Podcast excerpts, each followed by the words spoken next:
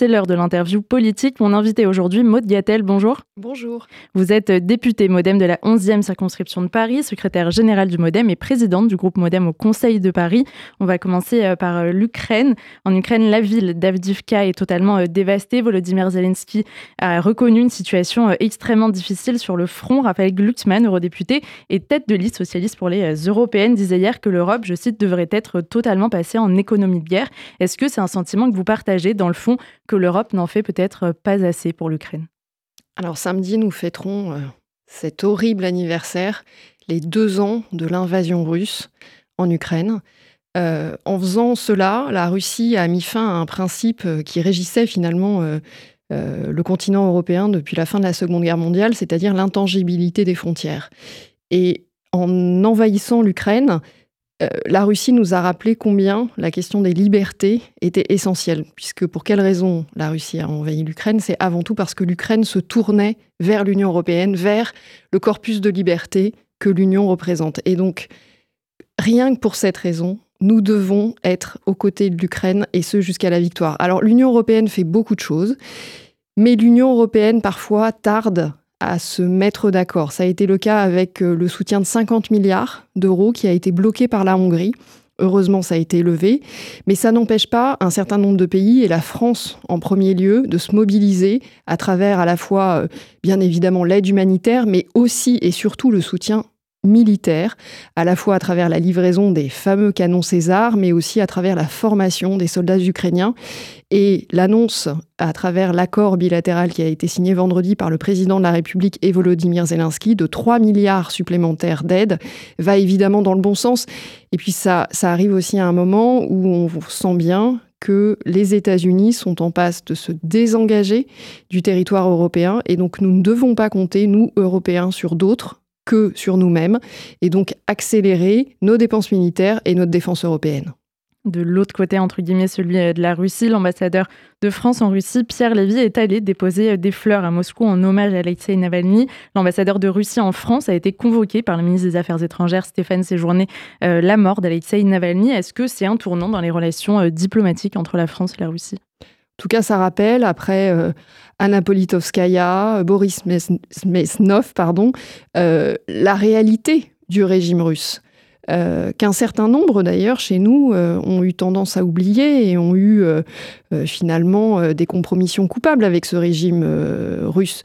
Et donc depuis l'invasion en Ukraine, mais aussi par euh, finalement le peu de place laissée aux opposants politiques, aux libertés, euh, on connaît le vrai visage de la Russie et bien évidemment toutes les compromissions qui se font jour chez nous en France de part et d'autre de l'échiquier politique sont absolument coupables parce qu'on ne transige pas avec un tel régime ces compromissions vous évoquez euh, Marine Le Pen d'un côté, euh, l'extrême gauche, Jean-Luc Mélenchon euh, de l'autre. Aujourd'hui, pour vous, ce sont des vrais relais de Vladimir Poutine et c'est un danger en France. Et en même temps, comment on lutte contre ces ingérences assez constantes, à la fois de ce côté politique et les ingérences numériques aussi de la Russie qui nous envahissent assez fréquemment?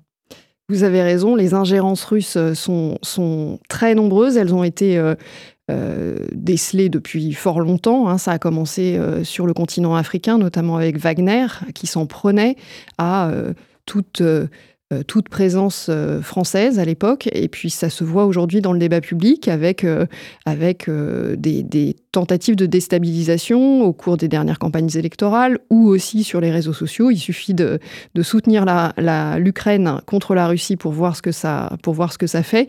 Et donc désormais, la diplomatie française a dans sa feuille de route le sujet de la guerre informationnelle. Et donc on se dote d'outils qui nous permettent justement de rivaliser également sur le territoire de l'information pour lutter contre ces ingérences qui nous font euh, beaucoup de mal.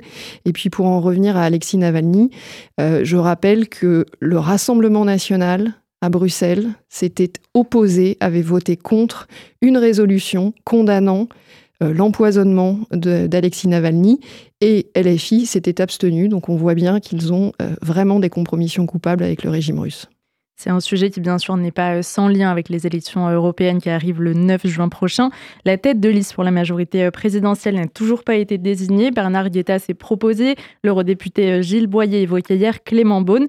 Est-ce que vous, à la fois, vous avez un avis et surtout, est-ce qu'il n'y a pas une deadline, une mise en danger aussi à autant tarder? Écoutez, moi, ce que je vois depuis septembre dernier, c'est que partout sur le territoire, euh, nos députés européens qui ont fait un travail absolument extraordinaire se démultiplient pour aller expliquer combien l'Union européenne a changé depuis 2019 sous l'impulsion du président de la République et du fameux discours de la Sorbonne. Alors oui, j'ai aussi des fourmis dans les jambes, j'aimerais connaître euh, cette tête de liste, mais ce que je vois, c'est que le travail se fait sur le terrain. Euh, le projet euh, également euh, est prêt. Et ce qui m'importe, c'est qu'on puisse parler d'Europe à un moment où je crois que le contexte géopolitique fait que nous n'avons jamais eu autant besoin d'Europe et que c'est vraiment une élection. On, a coutume de dire c'est toujours une élection très importante. Mais cette fois-ci, c'est la question de la souveraineté, de l'indépendance de notre continent qui est en jeu.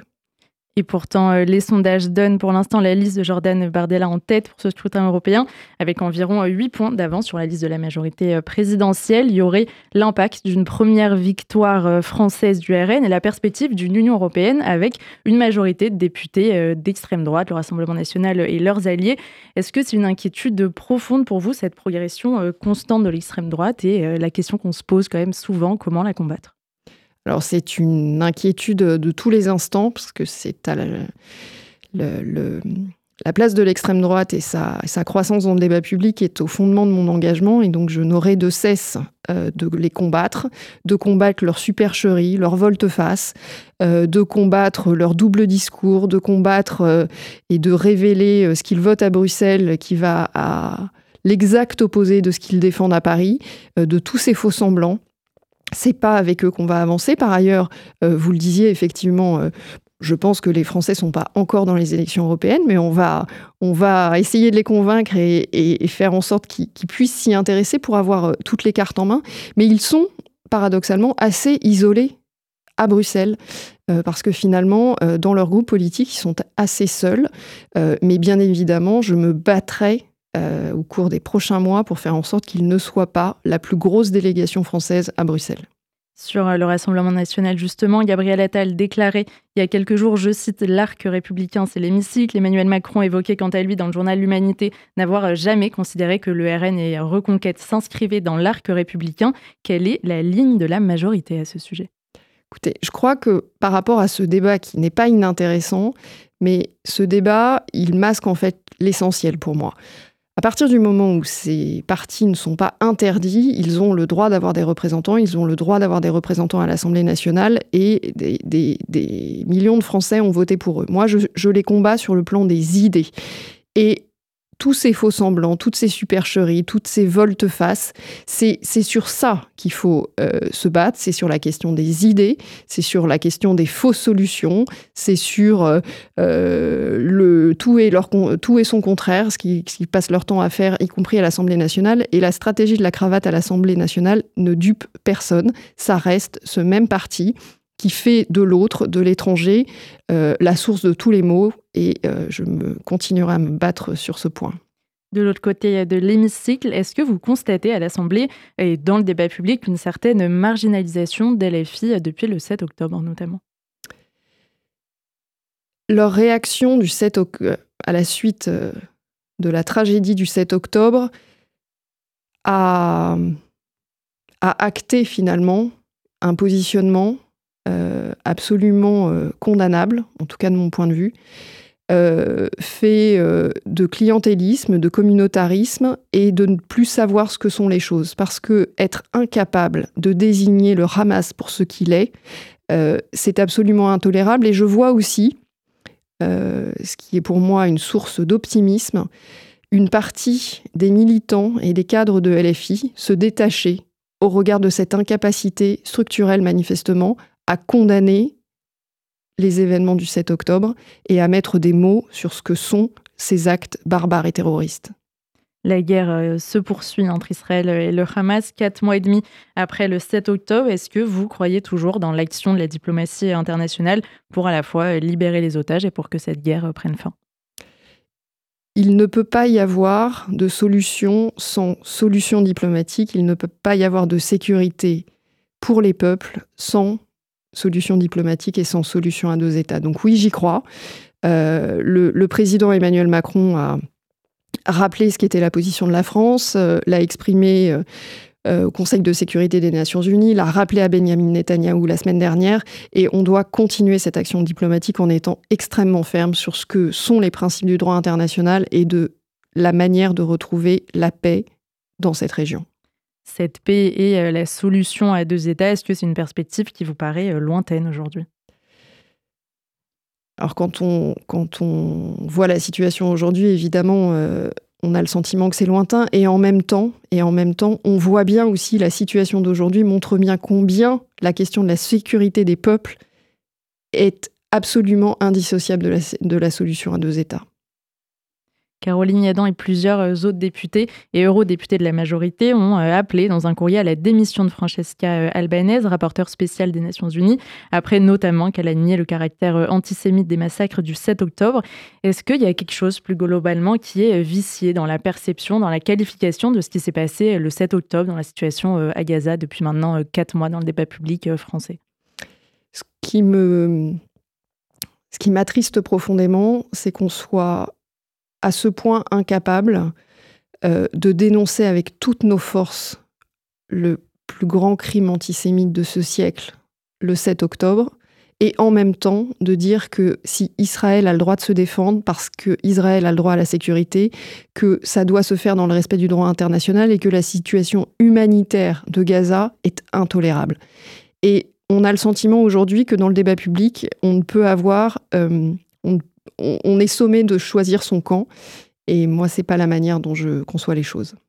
Une situation euh, au Proche-Orient qui a eu pour conséquence directe l'augmentation des actes antisémites en France. La semaine dernière, dans le 14e arrondissement de Paris, un homme de 35 ans a été poignardé. Le mobile semble antisémite. On avait jusqu'en décembre le décompte des actes antisémites en France. Ce n'est plus le cas. Est-ce que vous avez une vision sur la situation euh, à Paris notamment? Alors, euh, à la suite euh, du 7 octobre, euh, on a bien vu, et les, décomptes l'ont montré, celui de la préfecture de police et du CRIF en particulier, l'explosion des actes antisémites. Le fait divers auquel vous faites référence ne serait pas uniquement sous-tendu par le caractère antisémite, mais je, suis très précautionneuse sur cette question. En tout état de cause, on voit finalement euh, l'antisémitisme n'avait jamais disparu, mais aujourd'hui, c'est, euh, euh, il est rampant, il est dans toutes les couches de la société et il est décomplexé. Et c'est ce contre quoi on ne doit avoir aucune tolérance. Justement, cet antisémitisme décomplexé, c'est un antisémitisme d'ambiance qui prospère, notamment sur les réseaux sociaux et dans les universités aussi. Comment le politique peut participer activement à le réduire, à le déconstruire quelque part Je pense qu'on peut à la fois euh, avoir euh, une vision au regard de la situation géopolitique sans oublier les fondamentaux. Et c'est ce que semble avoir oublié un certain nombre. effectivement, on a vu ces images dans les universités américaines proprement surréalistes. Et moi, je, en général, les, Américains sont toujours un petit peu d'avance sur nous et je crois qu'il est encore temps de se battre contre euh, ce sentiment décomplexé d'antisémitisme qui n'a pas la place dans notre pays et être absolument sans, euh, aucune tolérance pour, euh, en, cherchant l'excuse de l'âge ou du climat ou du contexte, il n'y a aucune tolérance à avoir avec les actes antisémites. On l'a dit, Maud Gattel, vous êtes élue au Conseil de Paris, où siège également euh, Rachida Dati. Vous êtes présidente du groupe Modem. Elle est présidente du groupe Changer Paris. Vous étiez euh, opposante jusque-là. Rachida Dati a fait son entrée au gouvernement. Est-ce que vous ferez équipe pour les municipales 2026 Alors écoutez, 2026, c'est très loin. Nous, ce qu'on cherche à faire au quotidien au sein du groupe Modem euh, au Conseil de Paris, c'est ne pas attendre 2026 pour essayer de d'améliorer les choses. Euh, j'ai la grande tristesse de voir euh, la dégradation continue de notre ville et je souhaite qu'on n'attende pas 2026 pour s'en occuper. Donc ce sont des propositions concrètes que nous faisons. On se bat au Conseil de Paris pour faire avancer certains projets, pour faire en sorte que... Euh, on n'attende pas 2026, donc l'opposition à la maire de Paris, c'est dès aujourd'hui sans attendre 2026. Et l'opposition à Rachida Dati? Vous savez, moi je considère que une ville, elle doit rassembler celles et ceux qui partagent un projet, mais que ce n'est pas une question de chapelle, c'est une question d'équipe, c'est une question de projet, et de voir si on est d'accord sur le projet. Rachida Dati et le groupe Changer Paris, euh, défendent une vision de Paris qui sur laquelle je me retrouve sur certains aspects et sur d'autres pas du tout.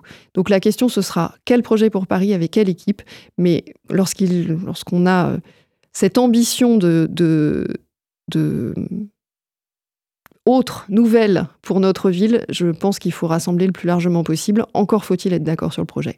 Concrètement, où en est-on de la loi qui modifierait le mode de scrutin à Paris? Est-ce que c'est quelque part euh, la carte sans laquelle battre la majorité d'Anne Hidalgo euh, serait inenvisageable pour la majorité? Alors, aujourd'hui, à Paris-Lyon-Marseille, euh, la, la, loi PLM fait que vous ne votez pas directement pour les élus de la mairie centrale, donc à Paris pour l'équipe exécutive à l'hôtel de ville, vous ne votez directement que pour vos maires d'arrondissement. Et moi, je trouve qu'il y a une, une bizarrerie euh, à laquelle il faut mettre fin dans la mesure où vous votez directement pour des gens qui ont très très peu de pouvoir, euh, qui ont certes la proximité, mais qui n'ont que très peu de pouvoir, et vous ne votez pas pour euh, l'équipe exécutive qui concentre en revanche tous les pouvoirs. Donc moi, je suis favorable à ce qu'on redonne la possibilité à chacun que chaque voix compte, que un Parisien puisse euh, euh, faire entendre sa voix, qu'il soit euh, de l'ouest parisien ou de l'est parisien. Le sujet, c'est pas battre Anne Hidalgo, c'est redonner de la vitalité à la démocratie parisienne. Euh, après, il faut pas voir cette, ce, changement de mode de scrutin comme, comme un tripatouillage. C'est tout sauf un tripatouillage. C'est faire en sorte qu'il y ait à la fois de la proximité dans les décisions qui sont prises et en même temps que chaque voix compte. Alors, je forme, euh, je forme le souhait que ça puisse avancer suffisamment rapidement, qu'on puisse trouver un accord suffisamment large. Le maire de Marseille, par exemple, a indiqué qu'il était favorable, le maire de Marseille étant euh, issu du Parti socialiste. Donc je me dis qu'on peut trouver une, convergence qui, soit, euh, qui permette justement de revivifier la démocratie dont on a besoin dans nos villes. Vous êtes euh, très mobilisé sur la question euh, du logement, l'une des principales préoccupations des Français. Un chiffre, environ 19% des appartements euh, parisiens sont vides ou utilisés par leurs propriétaires comme résidence secondaire ou occasionnelle. comment ça se fait? Est-il possible de les réquisitionner?